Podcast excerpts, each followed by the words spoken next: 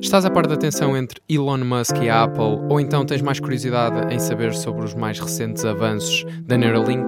Pois bem, se sim, fica desse lado para mais um episódio de Take for You. Tech for You.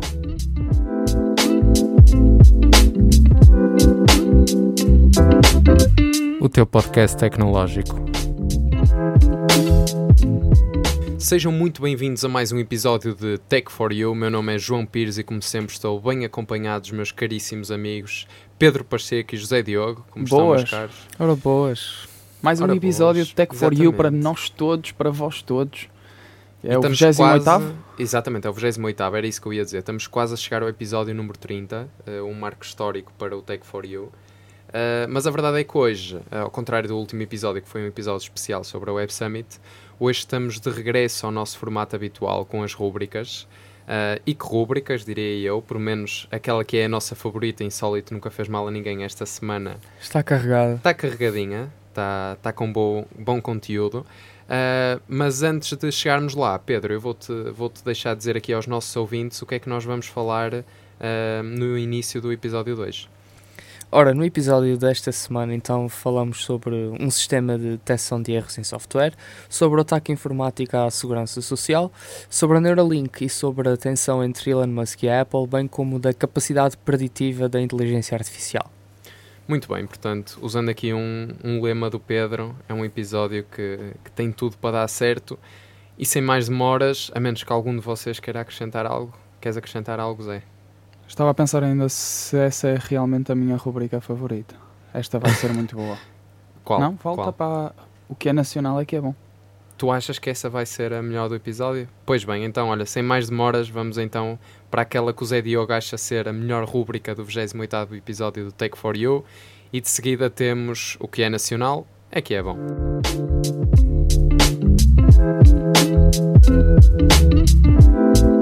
Que é nacional é que é bom.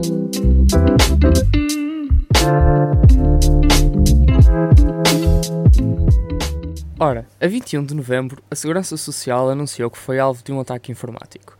A investigação ao incidente está em curso, tendo a Segurança Social indicado que não existia qualquer evidência de acesso indevido a dados. No entanto, a, Comissão Nacional de Proteção de Dados confirma que foi notificada de uma violação de dados pessoais.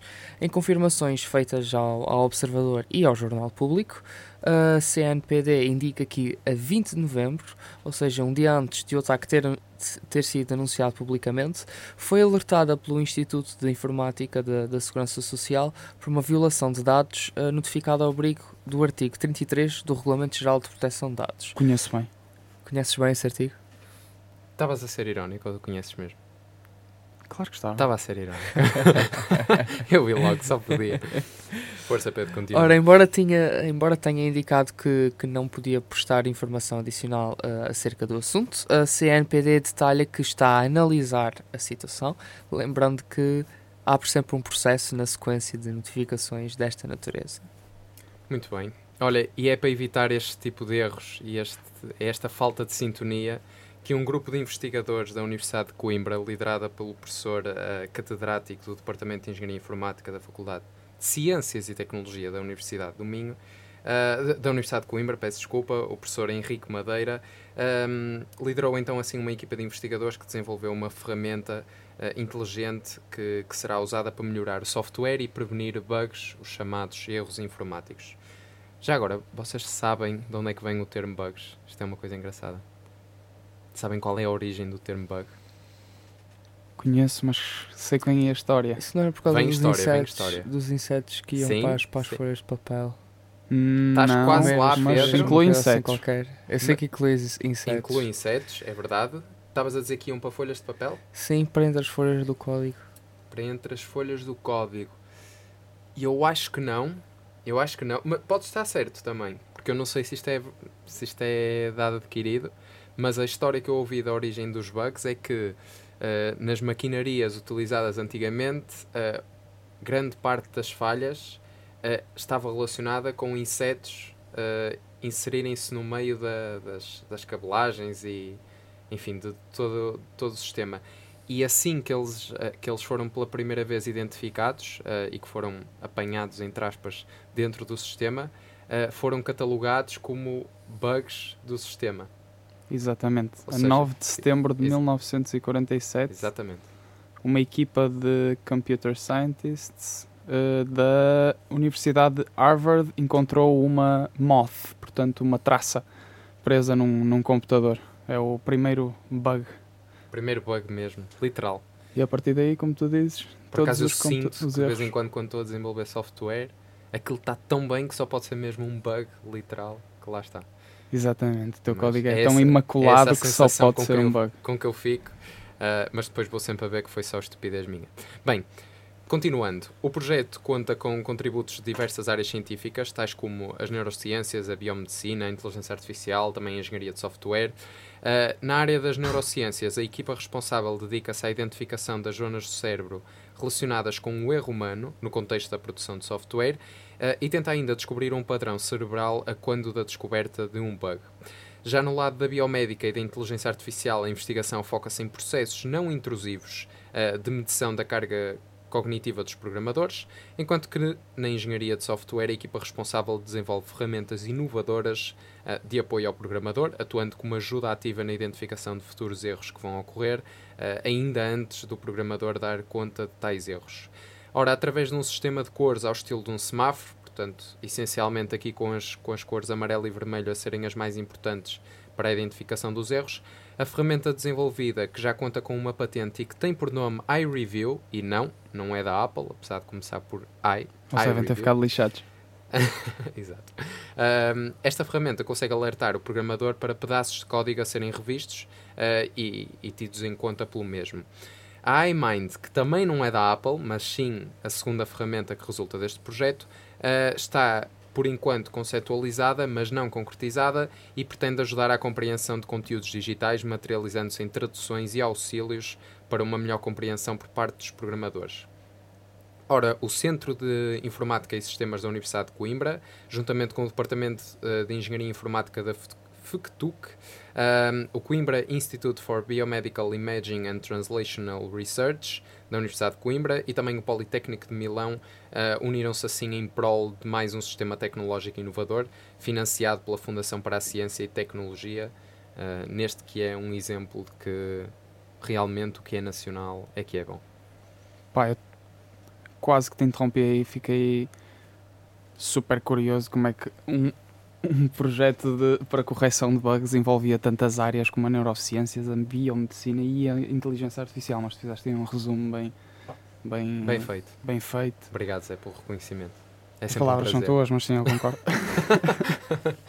e o Pedro também deu aí uma notícia do caraças, pá, a investigação social vai, tem dados de, de muitos de nós, exceto aqui do, do Pedro e do João, que são os fugitivos aos seus compromissos. nem por isso estou a brincar, mas vamos voltar agora aos nossos compromissos aqui na nossa cidade e relembrar os nossos tempos de autocarro em que tínhamos de, para quem não tinha o passe, nestes primeiros dias do mês, como é o caso, tínhamos de pagar agentes únicos. Este pagamento vai finalmente poder ser feito através de MBWay. O sistema de transportes coletivos do Porto, a empresa que gera a principal rede de autocarros do distrito do Porto e ainda os seus famosos elétricos, tornou-se a primeira empresa de transportes públicos a nível nível nacional a disponibilizar aos seus passageiros o pagamento através da MBWay. Esta funcionalidade foi introduzida na passada segunda-feira, dia 28 de novembro de 2022, podendo já cada um de nós uh, usufruir deste novo método de pagamento. Uh, vai sem dúvida ser prático para nós, não deixamos de precisar de, carregar moedas e vai ser também mais prático para os condutores, poderão ser uh, mais rápidos a seguir viagem entre paragens sem ter de perder tempo com trocos e nós vamos chegar a casa mais rápido para quem, quem ainda anda de autocarro, certamente. Tenho uma, tenho uma notícia engraçada, uma notícia não, tenho uma história engraçada para contar sobre isto. Um, e eu nunca fui pessoa de andar muito de autocarro, aliás, sempre andei mais até de metro. Um, mas uh, lembro-me que uma vez ia andar, e isto tinha dado um jeitaço na altura, uh, mas uma vez fui andar de, de, autocarro e lá está, não tinha o passe na altura carregado, tive que comprar um agente único e tinha nada mais, nada menos que uma nota de 20 euros para pagar um agente único custa 1 um euro, se não tenho erro. Agora 2. Na altura Agora era dois. perto disso. Uh, e eu lembro-me da cara, lembro perfeitamente da cara que o motorista do autocarro fez quando viu que eu tinha a nota de 20 para lhe pagar. Ah, e ele perguntou-me em que paragem é que sai. Eu, por breves instantes, pensei, vai-me oferecer a viagem. Mas não, enquanto conduzia, conseguiu fazer, fazer bem o troco. E, e paguei o agente único com 20 euros. Foi durante três paragens a, fazer, Foi a contar durante os três trocos. paragens a. Não, isso a vai poder ser evitado trocos. e nós vamos poder eh, deixar de, de estar preocupados com isso. E fechamos então a primeira rubrica do episódio de hoje com o Exatamente. que é nacional é que é bom. Aqui uma, uma boa notícia para todos vocês que andam de transportes públicos e vamos então avançar E para, vamos avançar para o a outro viagem. lado. Exatamente, vamos seguir viagem lá para fora e temos então a nossa próxima rúbrica, Migração Tecnológica.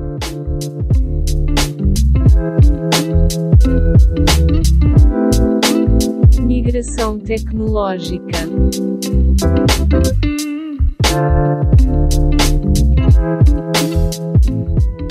Ora, e então para começar esta, esta rúbrica, um grupo de investigadores da Jacob School of Engineering, Engineering da, Univers- da University of California, San Diego, desenvolveu um novo algoritmo de inteligência ar- artificial chamado M3GNet, que é capaz de prever a estrutura e propriedades dinâmicas de qualquer material, seja ele existente ou novo, e pode procurar praticamente qualquer material que lhe seja atribuído. O sistema foi utilizado para, para construir uma base de dados com mais de 31 milhões de materiais novos que ainda não foram sintetizados e cujas propriedades são, são previstas pelo algoritmo. Todo este processo acontece quase instantaneamente.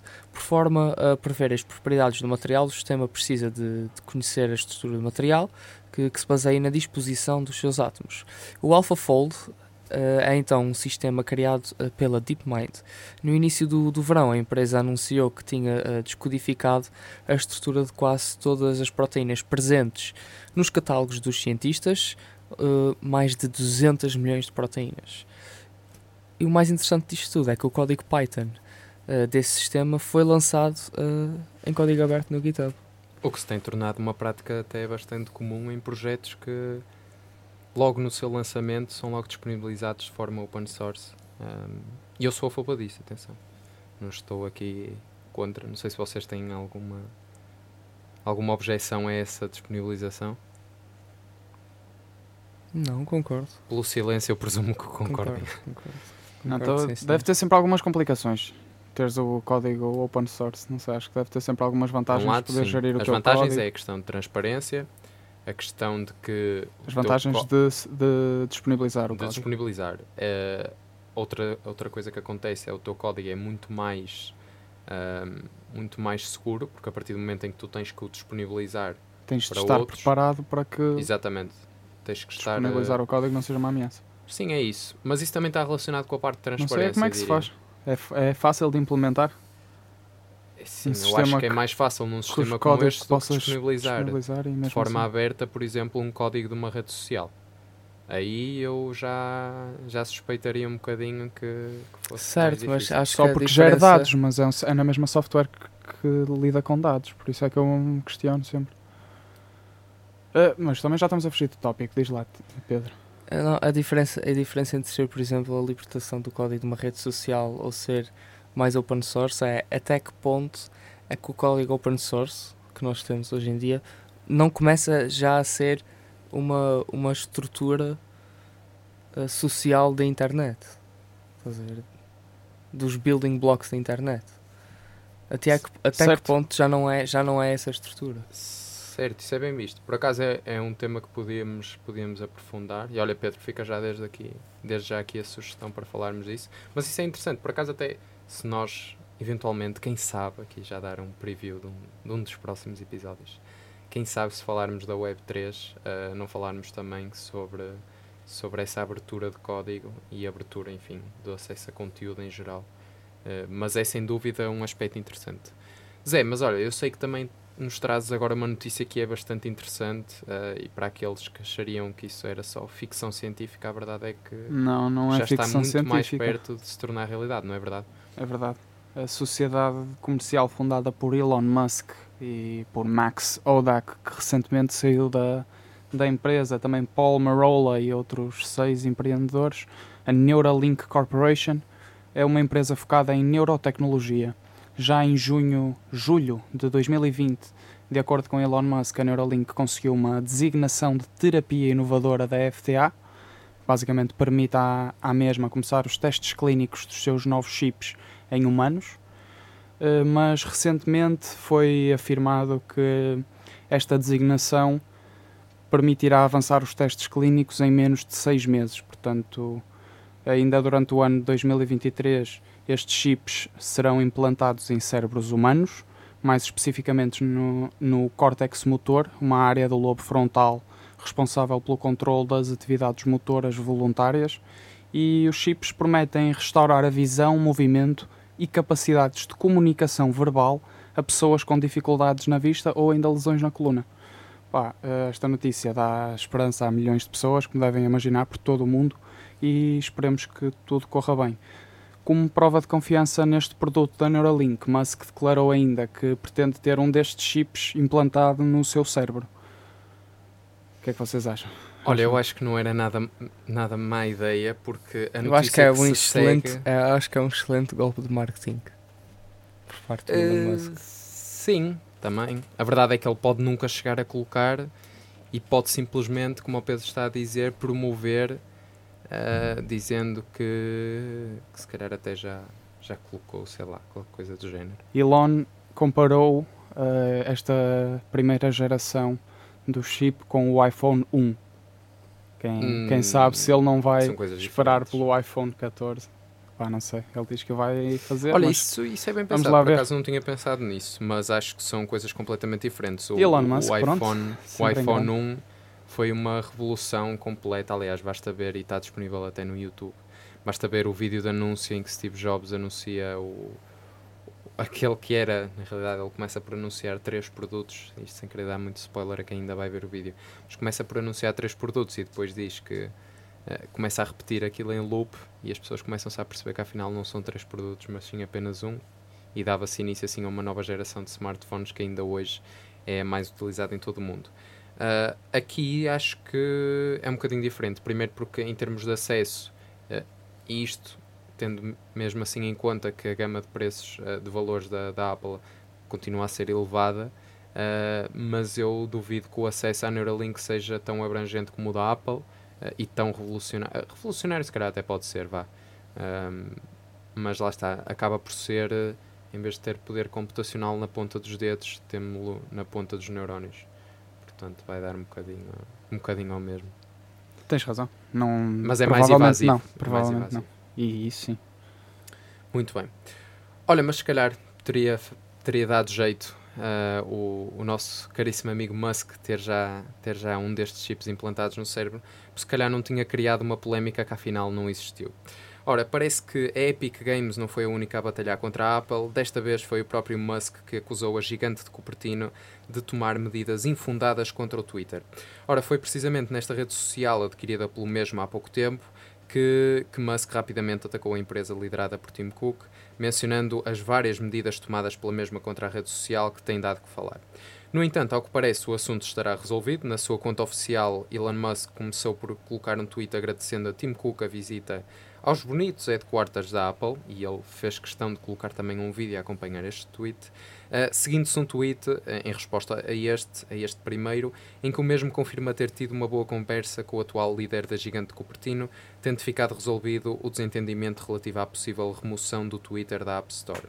Segundo Elon Musk, Tim Cook deixou bem claro que nunca foi intenção da Apple fazer tal remoção. E sobre este assunto, a verdade é que pouco mais há a acrescentar, até porque o próprio Tim Cook nada disse sobre a reunião em causa, nem sobre as acusações feitas por Elon Musk, o que, ora, poderá significar que o que foi comunicado pelo CEO do Twitter seja verdade, porque quem cala consente, uh, ora, poderá significar que o assunto ainda está longe de estar encerrado e que mais reuniões uh, deverão ocorrer. Certo é que Musk não acusa apenas a Apple da intenção de remover o Twitter da App Store, mas também pela fuga de informação relativa ao novo responsável da Tesla. Moral da história: Elon Musk a criar um problema, o problema não existe, Elon Musk a resolver. Portanto, no fundo, Musk a ser Musk. Já estamos habituados.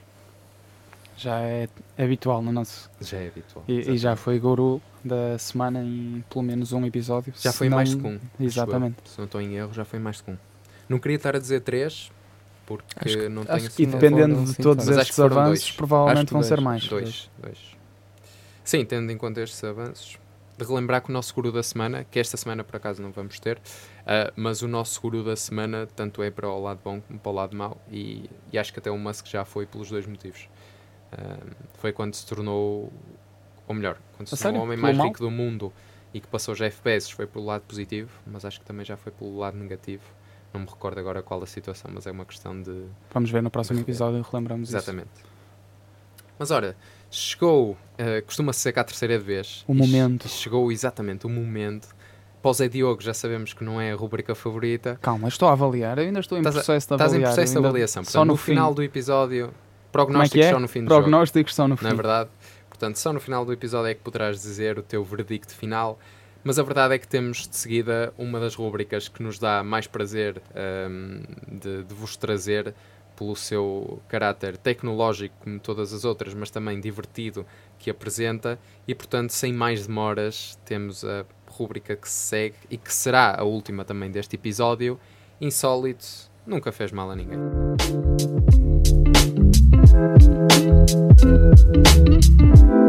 Insólito nunca fez mal a ninguém.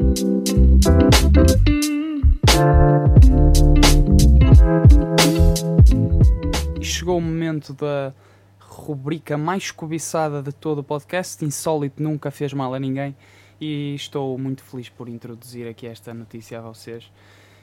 Vocês vão ficar malucos. o único satélite natural da Terra, Vênus, está prestes a receber a sua. Vênus? prim- Era só para ver se estavas a ver. Ah, A Lua está prestes a receber a sua primeira rede 4G. Depois do fim dos telefones Nokia e da mudança de direção da empresa, lembram-se de apresentar esta notícia aqui na Tech4U, claro, a Gigante responsabiliza-se por executar a implementação desta tecnologia e ainda eh, em contrato com a NASA, ok? O sistema de comunicação sem fio de banda larga vai ser eh, baseado no sistema de 4G LTE, sendo este substancialmente mais lento do que a geração 4G, encontrando-se então num meio termo entre o 3G e o 4G. O sistema de internet irá viajar acoplado à lateral de uma nave lunar, se lhe quisermos chamar assim, chamada Nova C, e serão enviados sistemas duplicados para substituir o principal para cobrir qualquer problema de funcionamento. De relembrar ainda que este sistema é alimentado a energia fotovoltaica, que é considerado o método mais eficiente para alimentar a energia elétrica para componentes em emissão de longa duração. Estes. Pronto, acho que isto aqui. Pois bem, Zé Diogo, olha, surgiu uma, uma questão, eu acho que tu não terás a resposta para isto, nem sei se isto é informação pública, mas se o 5G, como nós bem sabemos, tem o potencial que tem, Por que gostaria não? de saber por que não E eu sei a ter sido utilizado. Ah, sabes a resposta? Então E força, a Zé resposta é tão simples quanto toda esta infraestrutura e planeamento do projeto foram feitos numa altura em que a rede co- 5G ainda Ah, não ainda tinha não sido existia. desenvolvida, ainda não existia. E Muito seguiram bem. com o projeto. Faz todo sentido. O que eu Sendo gostava de assim- saber e que não tenho resposta e não encontrei é porque o 4G LTE e não o 4G. Mas, pá, Se calhar ainda não tinha sido não desenvolvido. faz quase já ideia. Acho que isso já não, não faz muito sentido. Mas vou então passar a palavra a quem? Vamos, A vamos mim, lá. A, A mim. Vamos lá, João. tem aqui um insólito ah, que se adequa até de certa forma ao espírito colecionador que há em mim. Ah, não que eu colecione este tipo de, de artigos, ah, mas a verdade é que, é que acho engraçado ah, este tipo de leilões e este tipo de colecionáveis. Ora, e ao longo dos últimos tempos e também em episódios prévios do Tech for You, ah, muito já aqui falamos sobre colecionáveis digitais, mais conhecidos por NFT. Também esta notícia inclui uma parte NFT, não se preocupem. Uh, no entanto, a verdade é que muitos colecionáveis físicos ainda continuam a ser do agrado de muitos colecionadores e entusiastas. E exemplo disso é precisamente o artigo que se segue que foi leiloado. leiloado Uau, isto agora foi, foi aqui um penalti na Liga Portuguesa. Uh, foi leiloado por um valor muito superior ao esperado. Ora, foi a partir de um café em Times Square, Nova York, que um colecionador anónimo adquiriu por 218.750 dólares um par de sandálias. No entanto, não são umas sandálias quaisquer, são as sandálias Birkenstocks Arizona, usadas por Steve Jobs nos anos 70 e 80 nos primórdios da Apple, empresa esta que fundou. Anónimo. Anónimo, até ao momento desconhece-se a identidade, é a definição de anónimo. Vais a um leilão. Anonimamente. É verdade. Ora, apesar do estado desgastado das sandálias, que foram recuperadas do lixo, entre aspas, as mesmas apresentam o formato do pé de Steve Jobs que as usou por muito tempo, segundo se consta. O comprador teve ainda direito, e é aqui a parte tecnológica que entra, o comprador teve ainda direito a um NFT de 360 graus das sandálias, ou seja, um modelo digital das mesmas.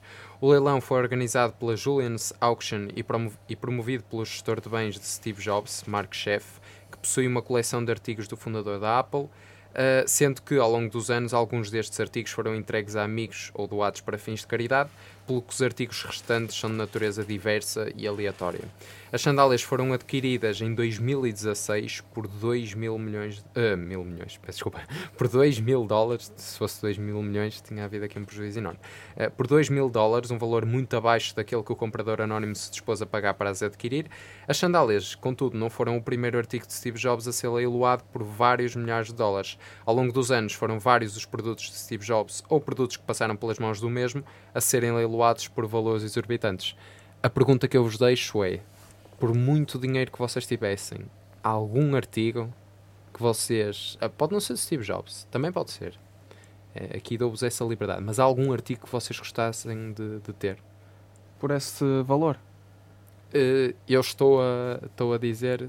Ou seja, se vocês tivessem. Pode ser por este valor, mas se vocês não, não olhassem a dinheiro. Ah, não vou procurar por valor, vou procurar por, Por eh, interesse. antigo proprietário. Sim, pode ser também. Pode ser também. Qual era a tua pergunta, João? Minha pergunta é se tu tinhas interesse, por exemplo, sei lá, pessoas que podiam dizer: Olha, o que eu adorava era ter, sei lá, as chuteiras do Ronaldo. Vamos supor. Isso era Percebes? brutal. Pronto. Pá, gostava de ter Ou as luvas, as do, luvas do Mohamed Ali. do Mohamed Ali, por exemplo. Qual era aquele colecionável que vos deixaria assim. radiantes? Chapéu do Pedro. Olha, por acaso esse. As notas escritas de Leonardo da Vinci. Foi profundo este. Por acaso também gostei. nem que era um, uma Mas as bosta. notas escritas deve ser uma compilação de. Uma compilação de notas, não deve ser só um caderninho, Pedro. Sim, mas ter esses artigos todos, imagina. Sim, isso devia ser. Porque relembramos Escrevia que notas? Leonardo da Vinci não era só investigador, por assim dizer, ou entusiasta de uma só área. Ele foi desde a anatomia até a- às matemáticas e, E até a engenharia. e também. até a engenharia. Portanto, sim, realmente seriam notas interdisciplinares e de uma qualidade brutal. Bem pensado, Pedro. Por acaso não tinha pensado nesse. Nem sei quem é- deve ser algum museu que neste momento deve possuir essas, Nem sei. essas nem notas. sei. Nem sei Mas é se andam provável. aí. Estava aqui à procura de. Mas há uma livros. coisa que, que vai andar por aí. Que é o Minesweeper, o Wordament Uhum. e o Solitário. São, são alguns dos jogos que, que a Microsoft irá disponibilizar no, no Microsoft Teams para, para os utilizadores das versões Enterprise e Education, a fim de desafiar os colegas mesmo durante reuniões. Ou seja, cada, cada jogo terá opções multiplayer, que dará para até 250 jogadores numa única sessão, com a possibilidade de adicionar mais como espectadores. Para, eh, por já estarem incluídos em versões pagas do, do Microsoft Teams, os jogos não terão qualquer tipo de publicidade, a fim de não prejudicar a experiência dos utilizadores, e vejam só este plot twist, eh, ou distrair os mesmos. É melhor não. Estou numa reunião a jogar, é melhor não É, distrair. melhor não distrair. É melhor. Melhor não distrair. É melhor concentrar no jogo da reunião. Uh, a empresa pretende adicionar novos jogos uh, ao catálogo no, no futuro, mas ainda não, não são conhecidos planos para, para as outras subscrições do, do Microsoft Teams. Vocês usam o Microsoft Teams? Eu Hum, uso para a faculdade, em algumas unidades curriculares, ahm, e uso também no âmbito do, do programa de embaixadores da Microsoft. Fora isso, não tenho assim por hábito usar, usar muito o Teams. Aliás, nem o Teams, nem, nem nenhuma outra em específico, nenhuma plataforma, a menos que seja usada para um fim, Exato. para um Eu fim também só usava único. nesse. Não, não no âmbito da. Mas vejo muito potencial no Teams. Por acaso nunca me tinha lembrado em jogos durante meetings, não deixa de ser algo engraçado. Aqui este insólito que o Pedro nos trouxe. Ah, se calhar temos que experimentar um dia destes. Se bem que é só na versão paga, não é? quando chegar à gratuita e tivermos publicidades do Calcitrin, se calhar vai ser mais interessante jogar solitário entre nós. Foi uma boa rubrica para todos os utilizadores de Microsoft Teams, como vocês. Para o anónimo que gastou 220 mil dólares ou euros nas sandálias. Exatamente. Mil dólares. E Quase 220 mil dólares. no serviço ainda mais caro que a Neuralink, que é uma viagem à Lua, não vamos perder acesso à rede. Podemos, não é mesmo? Ligar de um lado para o outro. Exatamente. Maravilha. Podes fazer um story diretamente da Lua. Uau. O futuro, o futuro espera, né? espera assim momentos. Na Lua? Pois. Vamos lá ver. Gostava de lá ir. E certamente todos nós É gostávamos. assim, o Musk diz que ouvinte. até 2050 vamos, vamos chegar a Marte. Portanto, a Todos, Lua deve todos, ser todos já... os astronautas dizem que, que ir ao espaço eh, expande, expande a mente, leva a mente e o pensamento eh, humanístico a, a outro é só nível. porque Leva-nos a outros lugares, tu isso não, é vai, certo. tu não vais Agora, ter essa experiência, portanto eles querem que tu acredites que eles têm Exato. uma mente expandida. Não tens como provar ao contrário, portanto. Mas estás a assumir que o Pedro não vai ao espaço, é isso? Não, não, não. O Pedro vai ao espaço. Ah. Nós vamos ao espaço os três e vamos aí Claro. comprovar. Estou só- Episódio, Eu olha, nem sei se o que eu disse é, é está verdade. combinado. Episódio Tech for You gravado a partir do espaço. Em 4G LTE. Em 4G Nunca mais vai ser up- uploaded. Não, depois o upload fizemos, fazemos quando chegarmos cá. Se chegarmos. Pois. E fechamos. E fechamos isto. Está fechado? Foi um episódio Está curto, fechado. Curto e bom, curto é? bom. como se costuma dizer.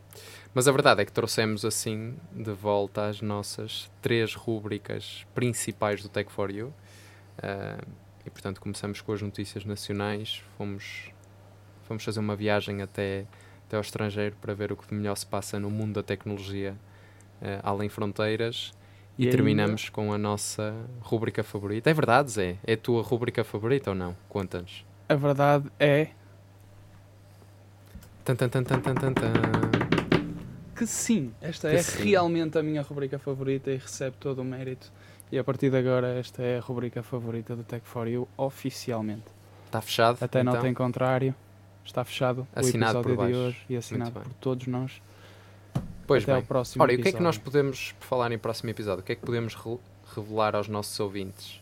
Nós ainda vamos ter pelo menos um, um episódio este ano, antes de fechar o ano civil. Ah, vai ser um episódio especial, ah, também já, já acordamos que, que o vamos fazer. Ah, o que é que podemos dar aqui como, como pistas aos nossos ouvintes? Cada um de vocês diz assim uma espécie de enigma. Ho, ho, ho. Essa é uma. Outra, Pedro. Não me estou, não me estou a recordar.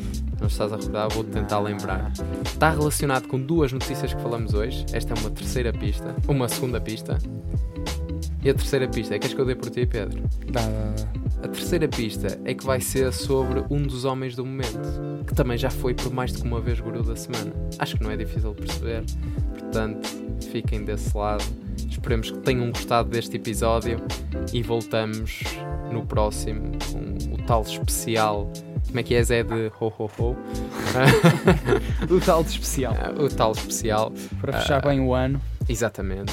Ah, e mais um, um ciclo Tech for You. E depois regressaremos no início de 2023, fresquinhos e para mais. Estamos quase a fazer dois anos, é verdade, É seja verdade, dita. é verdade. Tech for You está há poucos meses, é já em fevereiro que, que atingimos a marca dos dois anos.